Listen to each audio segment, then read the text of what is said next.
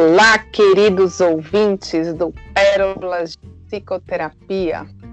Gente, a gente está ficando, a gente está gostando tanto desse trabalho que a gente faz, né, uma vez por semana, né, tra traz aqui o episódio uma vez por semana, né, Sara? E eu tô ficando já com saudade. Eu acho que nós daqui um tempo a gente vai precisar pensar, repensar nesse projeto de ter mais vezes de frequência. Porque eu tô começando a ficar com abstinência da gente mesmo. O que, que você acha, Sara? Sério, pode ser da meia-noite às seis. Porque quem sabe sobra tempo da meia-noite às seis. A gente já tem tanta coisa que né, a gente não faz. Não Mas é. é verdade, porque na verdade, como a gente vai falar do tema que ainda é uma surpresa, você vai anunciar já já, tudo vira um Sim. hábito e dentro desse hábito, uh, vários hábitos a gente pode estar se ligando por afeto, por desejo, por interesse e outros porque acabam ficando mecânicos. Eu acho que esses está virando um hábito que tem um eros, né, uma ligação afetiva, prazerosa, né, em relação ao te aos temas que a gente traz e as evolutivas que a gente tem. Até isso vicia, né, Vivi? Sim, e, e, assim, vou ser bem verdadeira agora, mais do que a gente já é, né, nos nossos podcasts, que a ideia não era nem iniciar com essa minha fala, mas veio, e eu, eu aceito a intuição quando vem e eu estou a serviço dela, então eu falo mesmo.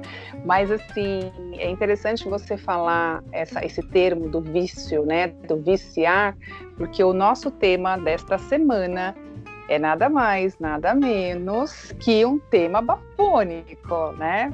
Estou me sentindo assim aquelas blogueirinhas, né? Aquelas youtubers, influencers que fala dos, dos, dos temas, né? Que estão na rodinha de conversa da galera. É, nós vamos trazer hoje, queridos ouvintes, luz para reflexões, porque nós estamos também em construção, nós não temos nada aqui concluído, né? não, não chegamos a nenhuma conclusão, até porque a ideia não é essa. E também não dá para chegar à conclusão com um tema desse, porque este tema ele já vem sendo também construído há muito tempo e a gente percebeu, né, Sara, que ele não vai findar.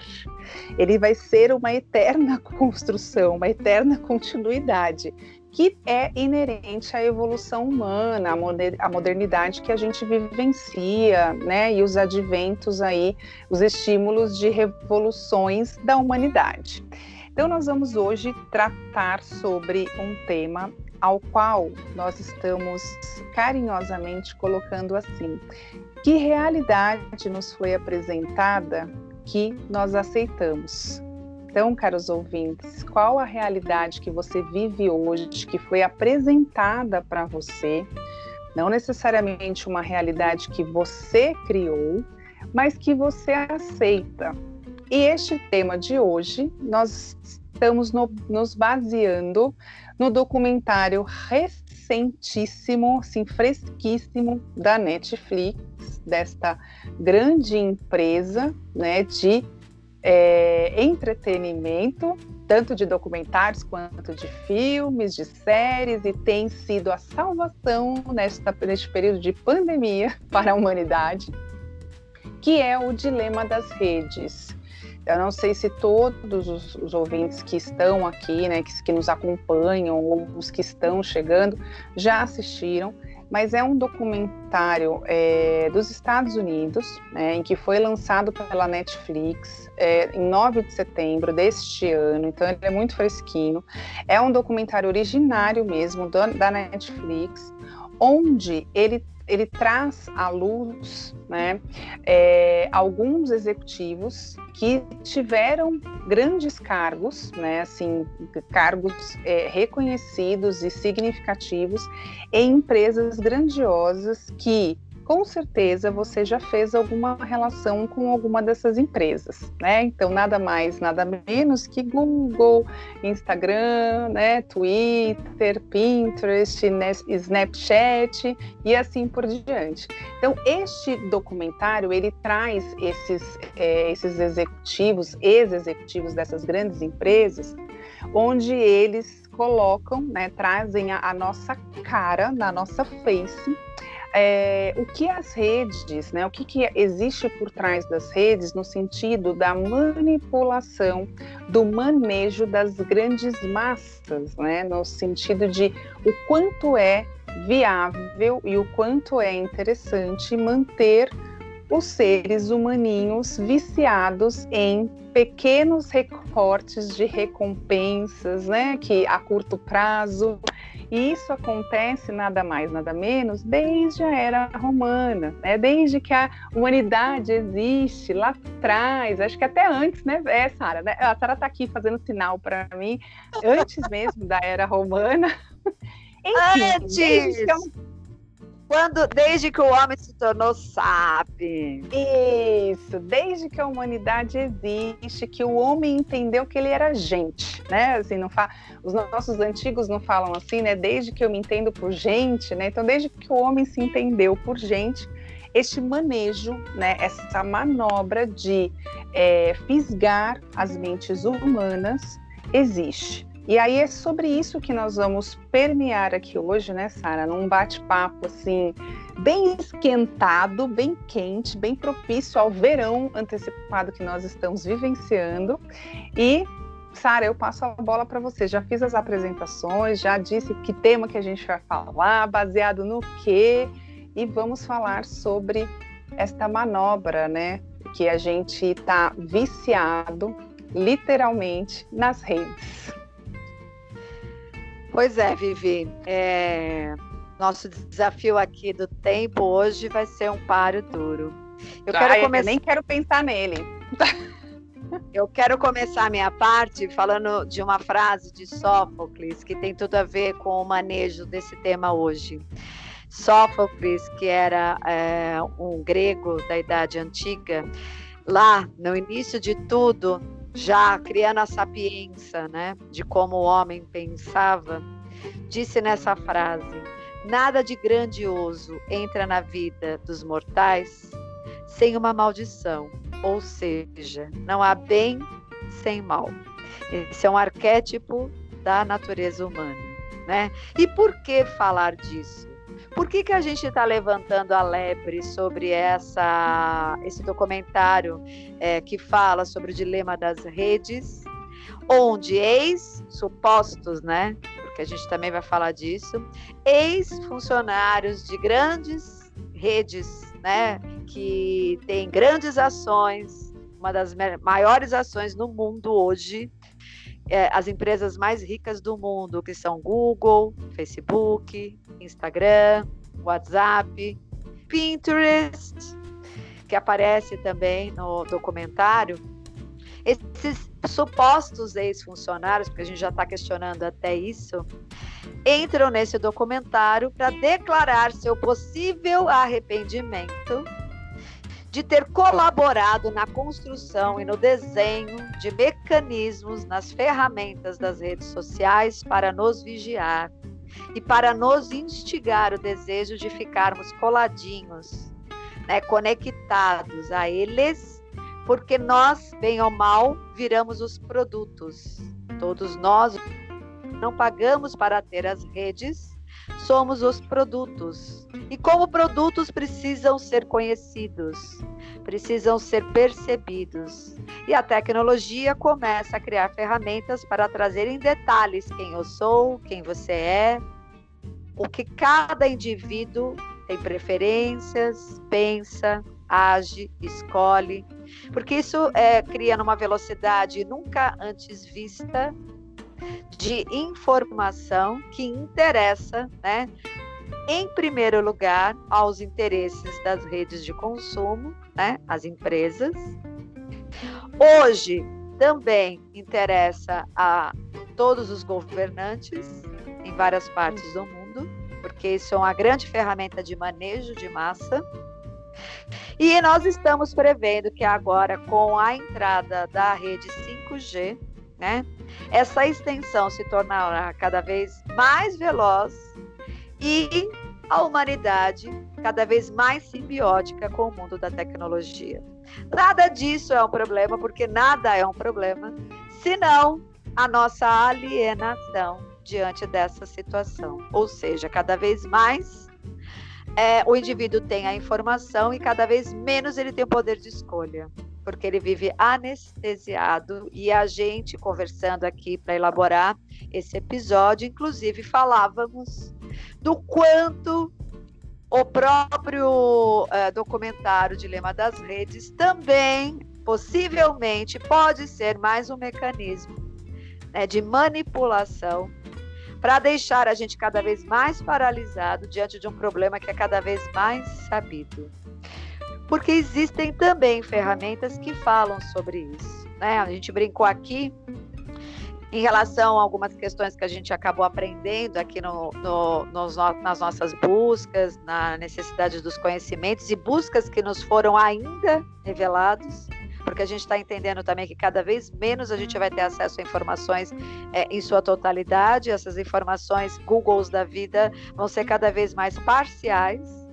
Se há uhum. cinco anos atrás eu colocava na busca um, uma busca de algum tema, né, e aparecia 100 páginas, hoje se aparecer 5 para o mesmo tema de busca é muito. Agora, se eu colocar ali em busca para eu comprar um notebook, vão aparecer 300 mil páginas. Esse é o jogo. Mas, de qualquer forma, nessa busca que a gente ainda faz, né? Porque a gente já queimou as nossas barças, então a gente recorre mesmo ao Google. A gente descobriu algumas coisas bem interessantes para poder lançar em relação a isso, né?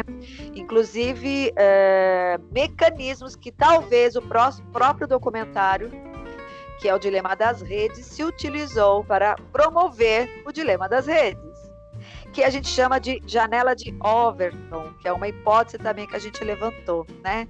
E o que, que é a janela de Overton? É, é um mecanismo aonde, né, para manipulação das mentes humanas, isso sempre foi usado, mas ele foi estudado e Overton deu nome a esse termo, né, por, por conta do nome dele, fala que quanto mais escancarado algo te parece, né, mais você se habitua àquilo que está sendo mostrado, àquilo que está sendo imposto. Ou seja, quanto mais na cara eu digo que há um problema, mais você tem uma tendência a ficar paralisado diante desse problema e se adaptar a ele. E eu aproveitei até para discutir aqui com a Vivi antes da gravação que a gente sempre soube né, que nós tivemos um governo corrupto desde a era, eu acho, da monarquia. Mas é tão falado que nós temos um governo corrupto que nesses mais de 500 anos aqui né, nesse Brasil que começou a se constituir, o que foi feito? Eu acho que essa janela de Overton vai fazendo sentido, né, Vivi? Na medida que escancara-se mais o problema, mais eu fico surpreso e a humanidade ainda se encontra no nível de consciência, de paralisia e de preguiça, né, de agir, reagir, se desenvolver, que eles ficam o tempo todo, né, sabendo do grande problema, porém eles se habituam ao problema para continuar a ter ganhos secundários. Que ganhos secundários? O conforto, né? É, se adaptam a uma rotina que é bem facilitadora e ninguém vai questionar nada, porque sem informação, sem conhecimento, né? E sem ter a sensação de que esses ganhos continuam valendo, ninguém vai fazer nada. Então, nós passamos agora para uma outra parte, que acho que você vai querer entrar, que é para falar exatamente disso, né? Aquilo que está escancarado não adianta nada, porque mais escancarado fica, mais paralisado a gente mantém as pessoas, né? E há indícios de que a própria é o próprio documentário da Dilema das Redes foi construído para atender a esse mecanismo chamado janela de Overton. Será que aquelas, aqueles ex-funcionários, se é que eles são ex-funcionários dessas grandes empresas que ajudaram a desenhar ferramentas que te mantêm preso às redes sociais, presos aos mecanismos da internet, conseguem né, falar de uma maneira genuína, verdadeira, que eles se arrependem de ter feito isso, visto que são funcionários que devem ter feito uh, contratos milionários e multas, casos eles pudessem abrir mão né, de uma coisa que o americano gosta muito, que é essa coisa de se preservar do sigilo, né, da lei de que você tem que manter a ética e o sigilo em relação a esses contratos que você assina? E será que esses caras todos pagariam uma fortuna de multa indo para a Netflix contar para a gente o que eles fizeram para manter a gente conectados a eles? Confuso, né, Vivi? De fato, Sara, é um dilema, né? É isso que nós. A única conclusão, gente, que nós chegamos foi que realmente o dilema é um dilema. E a gente não sabe, né, que dilema de fato é esse. Mas enfim, é um dilema. A gente não sabe no sentido de que assim, será que realmente, né, a, a humanidade está interessada de resolver esses dilemas que nós estamos passando, é, que nós estamos começando a passar né, nessa era da tecnologia, porque a tecnologia veio, se instalou e ficou. Ah, nós estamos ainda em período de pandemia, por mais que não pareça, né, minha gente? Mas a gente ainda está em, em época de pandemia. E, como nós já falamos em episódios anteriores, a pandemia só potencializou, só adiantou aquilo que já estava previsto aí numa agenda né, da humanidade de acontecer. Então, assim, é... a, a, esse dilema, né, a gente traz. A gente precisa pensar, né, Sara, que a Netflix também, e assim, não é um, uma afronta, tá, gente? Nem apontando o dedo, mas a gente precisa pensar que a Netflix também é essa empresa grandiosa da internet do entretenimento que também prende a gente ali, que fisga o nosso cérebro de alguma coisa. Então, assim, a ideia aqui é a gente poder trazer a reflexão de como é que a gente pode sair ou se há saída desse manejo, dessa manipulação. E qual e, e, claro, um dos das ferramentas de poder sair é o famoso autoconhecimento, que faz tempo que a gente não fala dele, né, Sara? Porque quando a gente percebe, né? Autoconhecimento? Isso, procura no Google. O que, que é autoconhecimento, Viviane? Pois é, daqui a pouco o autoconhecimento não vai ter nem mais no Google, né? Daqui a pouco vai ser essa, essa escassez de informação, como você falou aí. Então, é, a partir do momento que a gente consegue entender a gente, né? é, daquilo que o que, que estimula a gente, o que, que é, eleva os nossos níveis lá de neurotransmissores, né, da felicidade, do humor, do amor, do bem-estar, enfim, que são as, as inas famosas, né, dopamina, serotonina, enfim. É, a gente entendendo como a gente funciona, né, entendendo o que, que realmente é bom para gente e entendendo, gente, de forma consciente, porque nós só somos manipulados, né? Existe o manipulador e o manipulado, porque existem desejos inconscientes que vão ser atendidos por meio dos bens de consumo, por exemplo. Então, a Sara comentou a questão de que nós hoje somos o produto. E isso é uma fala que vem desse documentário. Então, quem assistiu esse, é, essa, essa frase, nós somos o produto, ela é muito batida nessa área, ela é muito falada.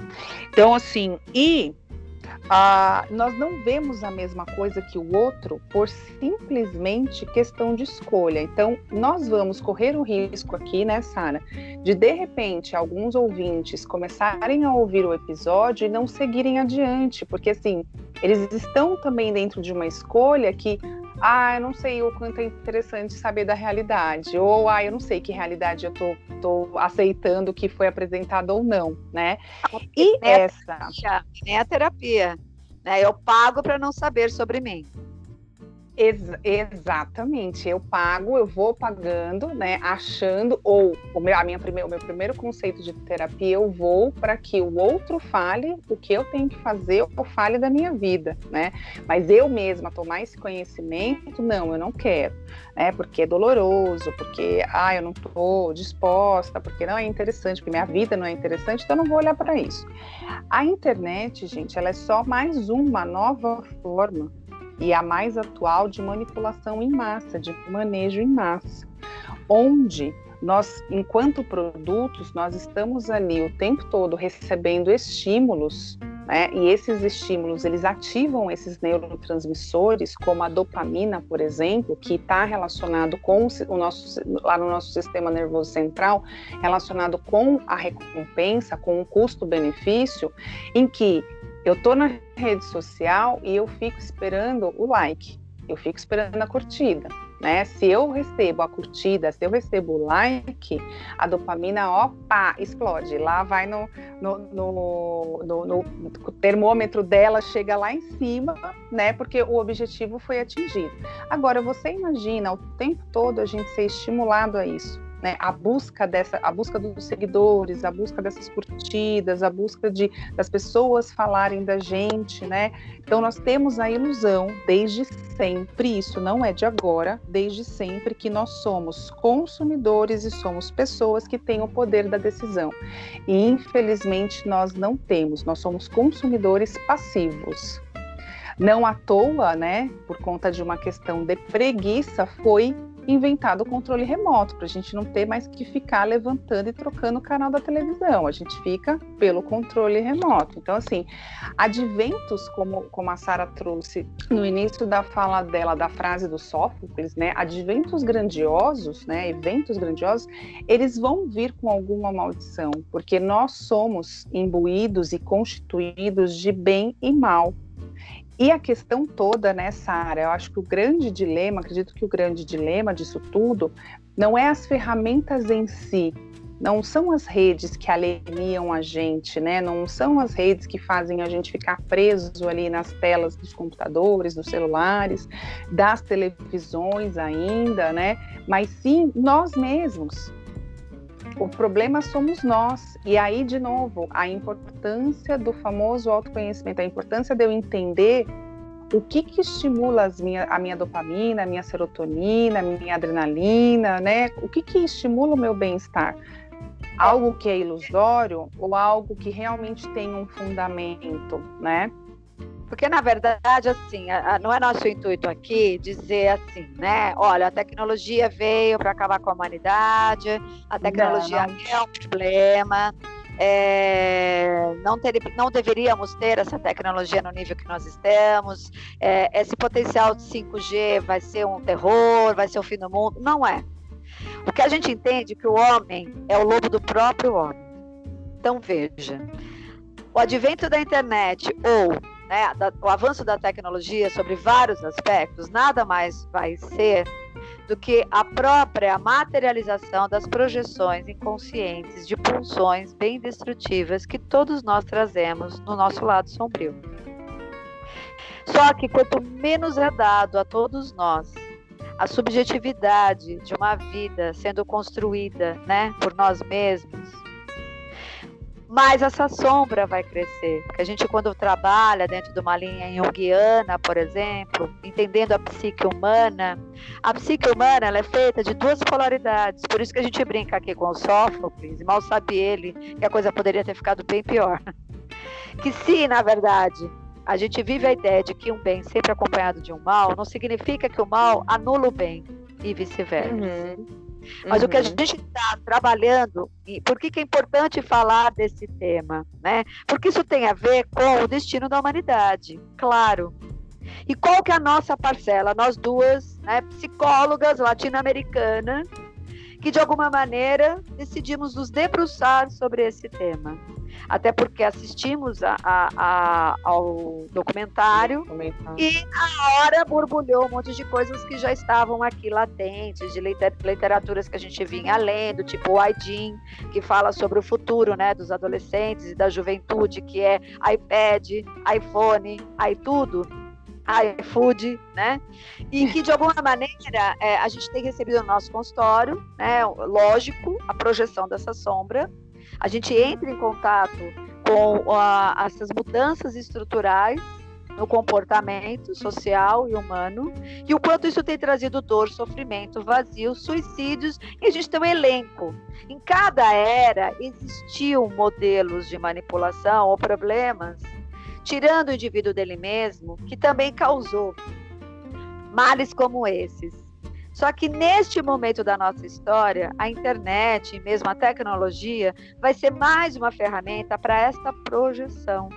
no nível veloz, porque nós estamos na era da velocidade, e que de alguma maneira faz tudo acontecer muito rápido, e a gente está abrindo uma reflexão, onde cada um, sim, na sua centelha de vida, pode parar e pelo menos organizar as ideias para partir de lugares diferentes, na medida que amplia a visão. Então, em resumo, Vale a pena assistir, sim, o documentário, criar sua própria crítica em relação ao tema. O Dilema das Redes, então, está lá na Netflix. Vindo de uma trilogia de assuntos similares, como é, a outra que é sobre a. O ódio. Do ódio, lembrando, né? E a privacidade hackeada, que eu estou vendo aqui nos escritos e lembrando. Então, vale a pena. Porém, sempre olhar crítico vai ser exigido porque até o que denuncia o problema pode estar querendo manipular a tua própria visão. Sim. Então, assim, é bom que esses caras tenham vindo à tona contando o que a gente mais ou menos já intui ou imagina. Quem nunca percebeu que pelo fato de falar perto de um aparelho eletrônico sobre uma marca, sobre um desejo de consumo de alguma coisa, começou a aparecer no dia seguinte na internet esse mesmo produto. Quem nunca percebeu que está sendo vigiado, sob qualquer aspecto, né? Quem nunca imaginou que as suas telas estão sendo gravadas o tempo todo? Para quem não assistiu, então, o documentário, o Dilema das Redes vai falar isso. Eles só vão admitir, eles vão chover no molhado. Que, de alguma forma, eu faço uma fantasia que, sabendo que uma série de pessoas estão percebendo isso, é melhor a gente já admitir que isso existe para paralisar mais as pessoas, que no começo aqui do episódio eu falei que tem a ver com a janela de Overton lá que a gente estava comentando. Uhum. Isso é novo. Mas como, na verdade, a gente pode fazer um uso de uma ferramenta que, ao mesmo tempo que pode destruir, ela pode construir, a minha questão é, e esse é o meu dilema diante do dilema das redes como nós podemos fazer uso dessa ferramenta e construir uma direção interessante de desenvolvimento humano que não vai usar a própria tecnologia contra si próprio? Se essa próxima geração que está vindo, diferente da nossa, porque nós nascemos sem tecnologia da internet, mas a geração que vai herdar o planeta nos próximos, nas próximas décadas, unidas com todo esse processo de manipulação poderosa, eles já nasceram imersos nesse lugar. E imersos uhum. nesses lugares, que são a tecnologia, onde eu só me sinto alguém na medida que alguém me reconhece, que alguém me dá like, que alguém me aprova. Eu não consegui construir dentro de mim mesmo, né?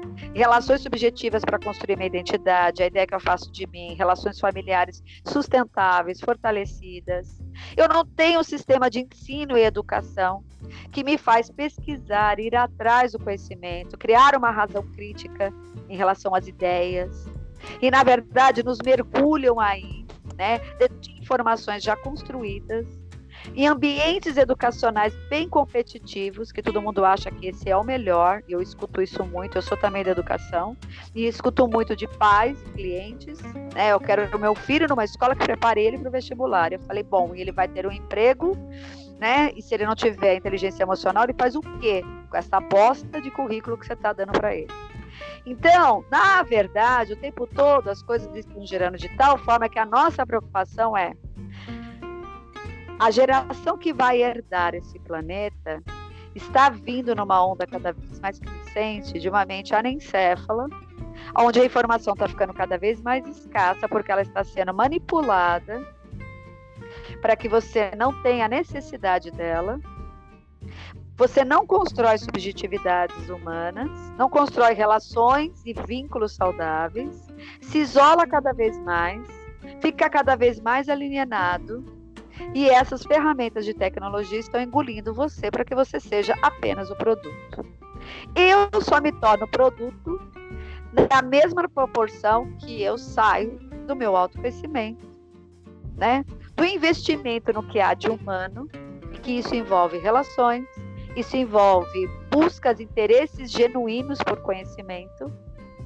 E aí a gente brincava que cada vez menos você vai ter acesso a isso que a gente está se perguntando, porque na verdade esse é o meu dilema. Para onde nós vamos se está escancarado que está crescendo dia a dia, uma tecnologia que poderia nos servir muito positivamente, diante de mentes que estão sendo doutrinadas a ficarem paralisadas, preguiçosas, sem autoestima, sem interesse, e aí apenas sendo um cara que é construído para ser doutrinado a ganhar dinheiro, consumir e não questionar nada e pior, ainda ficar nas redes criando antagonismos políticos e que ninguém ainda se tocou, é uma coisa muito forte isso. E eu, olha, eu vou te falar, isso eu preciso dizer. Tem muitas pessoas do nosso meio que eu admiro muito, Vivi, que tem uma mente privilegiada, acadêmica, que realmente conhecem da fonte as informações, que vai para as redes sociais para criar antagonismo político. E chamam isso de mentes despertas. Ou seja, estão esquecendo que eles estão enfraquecendo o próprio sistema, xingando um cara que é de direita e o de direita xingando um cara que é de esquerda, que isso não leva absolutamente nada. E quem está ganhando com isso? Você sabe me dizer, Vivi, quem ganha com isso?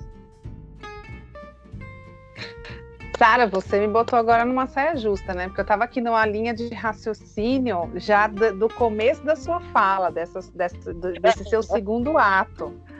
E eu vou tentar responder, porque como a gente falou, por mais que a gente tenha aqui anotações, por mais que a gente tenha né, é, o cuidado de realmente sempre trazer algo com base, né, para não deixar ninguém perdido e não jogar qualquer né, qualquer nada aí no ventilador, é, esse tema em específico, né, Sara, mexeu bastante com a gente nesse sentido de para onde a gente pode ir.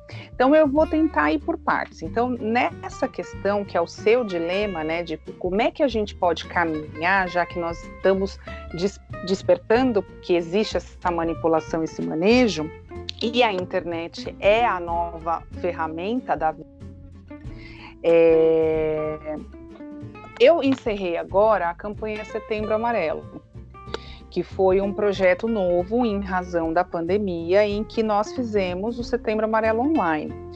E assim, é, nós tivemos percepções, né, ao final da campanha, no dia 30 de setembro, é, lá no grupo, né, onde o Leonardo criou, que ele que foi o, o, o ele que foi o criador e o idealizador desse projeto do online do Setembro Amarelo, que é uma campanha que já existe, que é de prevenção ao suicídio. É, as pessoas, inclusive o Leonardo Abraão, que inclusive a gente entrevistou aqui, tá? Exatamente, nosso convidado já aqui em podcast é idealizador da campanha Janeiro Branco, né, a maior campanha né, é, relacionada à saúde mental mundial. Então, nas percepções finais, nós tivemos alguns comentários é, da seguinte forma, porque a ideia foi a gente construir é, construir não, a gente transformar as nossas redes sociais em verdadeiras plataformas de psicoeducação. E nós trouxemos isso de manhã, de tarde, de noite, todos os dias, os 30 dias de setembro, literalmente, desde o primeiro dia de setembro até o dia 30 de setembro, né, até mais ou menos 11 horas, meia-noite, nós estávamos ali colocando e alimentando as redes. É, quando você fala que o seu dilema é esse, de qual caminho a gente pode seguir, eu, baseada nessa campanha, baseada nessa nova estrutura que a gente fez, devido à santa pandemia, porque a pandemia tem sim os seus aspectos muito positivos, né, quando a gente consegue entender o que está a favor, é, que nós podemos, a partir do momento que a gente desperta sobre isso, né, a gente entra em prontidão e fala, opa, ok, janela de Overton apareceu, tá, e agora o que, que eu faço com isso? Eu vou falar por mim, baseado no que eu, né, no que eu processei da campanha e baseado por essas percepções de todos os psicólogos que participaram, é que nós temos sim uma ferramenta poderosa em que daqui em diante nós podemos fazê-la mais ainda poderosa no sentido de educar. Então, nós, enquanto psicólogas, o que nós fazemos em consultório, né, Sara? Praticamente nós fazemos uma sala de aula de educação emocional para os nossos clientes, para os nossos pacientes. Eu, particularmente, falo, né? Eu explico lá realmente o beabá da psicologia, o beabá de como funciona o sistema central, às vezes, nervoso, né? O sistema nervoso central, a torre de comando lá, daquela pessoa que está diante de mim. eu trago algumas informações que eu acredito serem muito pertinentes, porque eu acredito que a partir do momento que o indivíduo tem a, o conceito da origem, ele vai conseguir destrinchar o restante das coisas que estão acontecendo com ele. Acaba sendo em algum nível pedagógico, né? Também é um dos aspectos. O, o, indivíduo entender Sim. o mecanismo que o serve, né? Além disso, isso é um dos aspectos do autoconhecimento. Sim, então assim, baseado nisso, Sara, baseado nisso, nós, eu trago aqui a reflexão e, e de repente a sementinha para os, os, nossos ouvintes que estão nas redes sociais, porque as pessoas estão né, nas redes sociais, que transformemos as nossas redes em verdadeiras salas pedagógicas no sentido de que você, caro ouvinte, na sua profissão, no seu nicho, na sua expertise, na sua especialidade de formação, você transforma a sua rede social para o seu público uma sala online, uma sala virtual de aula. Porque assim, como a Sara comentou, as informações estão cada vez menos sendo é, é, é, preenchidas na nossa, na, na, nossa internet. Não à toa existem museus paralisados com a pseudo questão de que estão em reforma e que até hoje, há 200 anos, já estão fechados, como o Museu do Ipiranga, por exemplo, e não tem previsão de abrir. Assim como nós tivemos uma queima. Já, já Museu do Ipiranga vai ter. Já vai ser, acho que o ano que vem, 2021. ótimo, muito bem. Mas nós tivemos, por exemplo, o Museu da Língua Portuguesa, aquele outro museu que me foge agora o nome, porque veio agora aqui na minha cabeça, veio em mente agora, lá da, da, da Quinta da Boa Vista, no Rio de Janeiro, que são é, museus de história. Então, será que realmente foi um incêndio que, nossa, aconteceu porque estava muito quente e o transformador pipocou e aí pegou fogo em tudo, porque são informações da história humana e não é interessante o próprio humano saber histórias da sua origem, porque aí sim ele não vai ser dominado, aí sim ele não vai ser manipulado. Então, essa é a questão. Eu lanço aqui essa questão de que, para o seu dilema, Sara, é transformarmos as nossas redes sociais em verdadeiras salas de educação. É, até a gente estava falando antes da gravação, né? Eu não posso deixar terminar antes de citar. Eu, é bom dar referências bibliográficas, né? Um é Sim. o livro né, que fala a respeito da cultura. Eu até coloquei já há um tempo, muito tempo atrás, no meu Instagram, é, dessa adolescência, desses, né, dessas crianças que vêm da geração iPad, iFood, iPhone e Qual que é, é o nome do livro, Sara? IGEN, I-G-E-N. E o outro livro que a gente estava falando a respeito desse trabalho que a gente está falando hoje no episódio, a gente descobriu uma professora da Universidade de Harvard, que ela se chama Shoshana, um nome bem bizarro, né? Mas é o nome dela mesmo. Shoshana Zuboff. Zuboff. Ela traz no livro A Era do Capitalismo de Vigilância né? E que ela fala da manipulação de dados com foco na propaganda, além de uma série de aspectos que ficam escancarados e subliminares e você está dentro. Porque assim, né? Como o nosso tempo, graças a Deus, aponta e a gente já está passando aí a marca do tempo que a gente dedica para o podcast. É, eu acho que para concluir ou tentar amarrar essas ideias, tem muito mais informação para variar, né? É, você falou, por exemplo, também do filme Show de Truman, que é um filme antigo, né? E que fala sobre um reality show de um cara todo mundo fica assistindo ele ser né, manipulado de diversas maneiras, como se fosse um programa de TV. E vale a pena também é, ver coisas do gênero. Eu assisti durante muito tempo uma, um, uma, um seriado dentro da Netflix também, que eu aliás, é o campeão de todos, é o que eu mais gosto, e a maioria não gosta. Eu acho muito interessante isso, que se chama Black Mirror. E tudo que está acontecendo aqui em relação a coisas que a gente vê no Black Mirror, que é essa série, as pessoas falam que bizarro. Gente, eu já estou vendo tanta coisa Black Mirror ao nosso redor. Você mesmo me mandou essa né, um, um, aplicativo que as pessoas já estão fazendo na Coreia, dos, dos tiozinhos lá da Coreia, que está é, fazendo uma compilação de todos os dados humanos de uma pessoa, para que quando ela partir deste mundo, seus familiares e conhecidos vão poder, através desse aplicativo, conversar com esse avatar que vai ser criado a partir desses dados, para que as pessoas não tenham a sensação de não viverem o luto dessa pessoa, porque essa pessoa vai estar presente tecnologicamente. Então, o que é Black Mirror ficção e o Black Mirror que já conta para gente aquilo que a gente é já está e que as pessoas falam, nossa, muito bizarro, mas assim, nós vivemos a era do bizarro na minha visão. Não estamos com, não estamos contra, estamos todos contra redes, contra a tecnologia. É um caminho sem volta. Eu acredito nisso na evolução, né? Como você acabou de dizer, a ideia é fazer uso das redes para trazer essa onda, uma onda de, de percepção de autoconhecimento, de ampliação de consciência, de você ver o bem em detrimento do mal e também sacar onde está o mal, porque o problema é não é que o bem acompanha o mal, é não sacar nem de onde está vindo o bem, nem de onde está vindo o mal mais. E a gente fica nesse mundo alienado e a gente depois não tem nem de onde tirar essa galera desse calabouço interminável. Então, assim, é... a gente sabe que como uh, mecanismo arquetípico, o homem tende a atacar o próprio homem a si mesmo. Então, se a gente usa uma energia que não é trabalhada de forma criativa, ela se volta contra si e ela se volta contra o próximo. Aonde há de criativo? A gente tira o que há de criativo na própria construção, na liberdade subjetividade humana.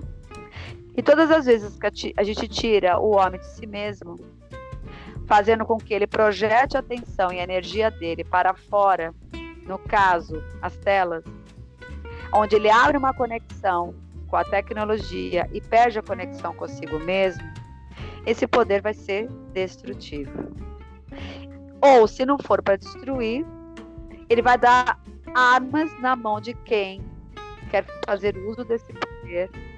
E se essa pessoa tem esse poder na mão, a gente não sabe para onde isso vai, porque saiu das suas mãos, então vai ficar nas mãos de alguém que não é você. A gente vai ter que finalizar, Vivi. Tudo bem? Não, né? Não tá tudo bem, porque a gente tem que finalizar, mas enfim. Bom, eu vou finalizar aqui com a minha parte. É... Gente, informação dirige o comportamento.